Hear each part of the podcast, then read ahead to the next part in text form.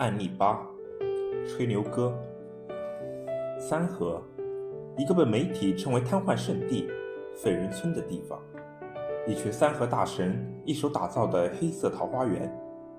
这是一个在外界看来与中国现代社会严重脱轨的地方，却包容着不被主流社会欢迎的各种行为、态度和人群。三河以其特殊性而受到某些青年群体的喜爱，也由三河青年和三河大神的聚集而扩大其影响力。现在的三河以其特有的魔力，吸引着更多类似的人群聚集，包容各式各样的行为、态度和群体。他们或许是中国现代化和城市化进程中一些难以被城市容纳的群体的缩影。一位个子高高的、有点驼背的青年在四处张望，眼神中透露出迷离和犹豫，看上去像是刚来三河不久，对这里的一切都还比较陌生。尤其是他穿着一条干净的短袖衬衫，一双黑皮鞋，更是与整体环境有些格格不入。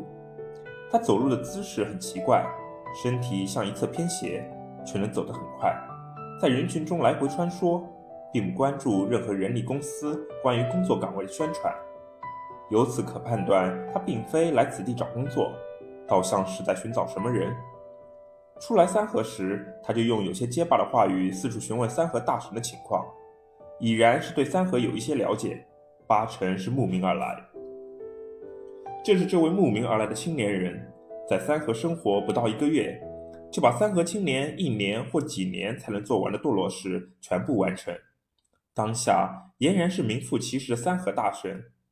他最引人注目的地方，就是在与其他人聊天时，表现出一副吹牛逼的姿态，说出来的事情滑稽可笑。如他讲述，已经与三四个挂逼女在宾馆发生关系，并且有挂逼女主动联系他，这显然与他在三河没有身份证、睡大街的情况严重不符。我们暂且称之为吹牛哥。吹牛哥第一次来到三河，就被一项业务所吸引。领有身份信息做法人，不用干活，有吃有住，还有三千多元的收入。他主动找到做业务的几个青年去挣快钱，甚至怀揣着自己的梦想和计划，说一个月做一次法人就赚三千，还不用干活。一年十二个月，每个月在不同城市做法人，一年轻轻松松就赚他个三万多。有人向其讲述其中的危害，他说：“我已经一天没吃饭了，快饿死了。你考虑到了危害，我也考虑到了。”一副满不在乎还理所当然的态度。吹牛哥还计划着办手机卡，看到别人一次性办理了五张卡，几分钟就轻松赚到了钱，比任何工作来钱都快，他羡慕的不得了。当他游手好闲的晃悠时，就有人问他怎么不做日结。他振振有词地答道：“我就喜欢吃，喜欢睡觉，不喜欢干活，也干不了，丧失劳动力了，日结也做不了。”有人在他离开后说：“这个傻叉，到时候就知道里面的危害了，都是他自找的。因为他是主动找业务青年做业务，又不懂得业务的套路，所以很容易上当。办理完业务的他，每天在一家小超市等着，以期望拿到应得的工资和取回身份证。”这也就可以解释他为什么在人群中用迷离和犹豫的眼神四处张望。原来他是在寻找希望。当然，他并不知道，在主动找上业务青年的那一刻就已经被骗了，不可能取回身份证，也不可能拿到一分钱。果不其然，现实情况按照套路发展下去。几天过后，业务青年依然没有任何消息，手机号码也变作空号。吹牛哥的希望就此彻底扑灭。做法人的青年已经碰见了很多问题。曾经有一次，众多青年围在一位大腹便便、老板模样的中年人周围。这位中年来是来寻找替他代理营业执照的青年。据说，寻找这位青年的目的是让他签字从银行贷一笔款。为了找到那位青年，老板开出两千元的天价酬金。有经验的青年认为他是个便衣。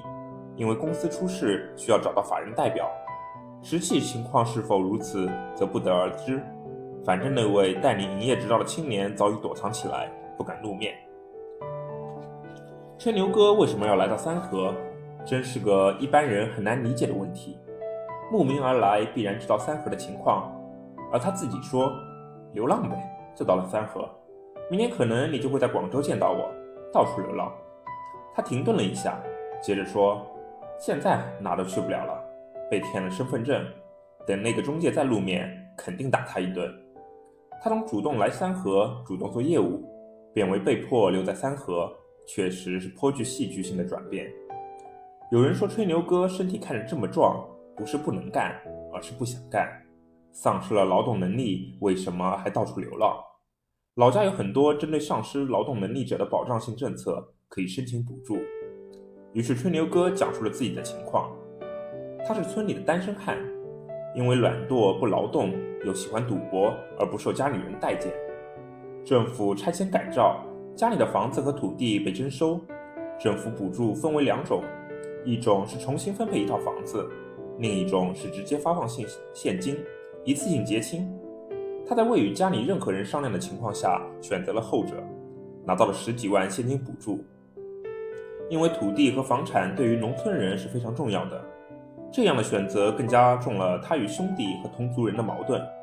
他受到了家里人的挤兑，而获得的补助又在赌场里输光了。他说，在家里混得不好。没有脸面待下去了，不如啥都卖掉，到外面混。诸多问题累积在一起，迫使他离开家乡流浪。虽然这里没有家人的挤兑和同村人的歧视，但被他人称为大神，难道不是一种耻辱？或许跟许多陌生的大神混在一起，可以掩盖他内心的耻辱感。吹牛哥来到不久，海星大酒店的晚上就又多了一个抢睡睡觉位置的人。吹牛哥刚到时，把行李寄存在小商店，因为被骗没钱吃饭，而又不愿意干活，终于卖掉了所携带的行李箱、衣物和其他财物。现在随手提着一个红色编织袋，里装着全部财产：几件衣服、几个衣架。原本带来的那部手机，在睡大街的时候也被偷走，寻找无果，也就放弃。只见吹牛哥熟练地把手枕在头下。侧身睡在一家人力公司的台阶上，没有任何铺垫。红色的编织袋和一瓶挂壁大水放在头的一旁。看到有人坐在身边聊天时，他时不时地坐起来攀谈几句，主要内容自然是吹捧他在三河的光荣事迹，似乎要显示他对三河的认识和了解是一件值得骄傲的事情。吹牛哥在进入三河大神状态之后，已经没有任何工作意愿。每天为了打发时间、找点乐子，就在龙华公园和三河之间来回溜达。他总是异想天开，等着天上掉馅饼。如果一次性中几百万彩票，就发财了。现在可以把法人代表公司的转账的钱全部提到自己的银行卡上，然后直接跑路。这些幻想不知道还能支撑他在三河流浪多久。有时候他会在快餐店外伫立很久，想进去却没有钱。家里的房子和土地都没了，以后作何打算？直接被抬走烧掉就行了。这是吹牛哥下意识的回答，可见他的未来必将是一条不归路。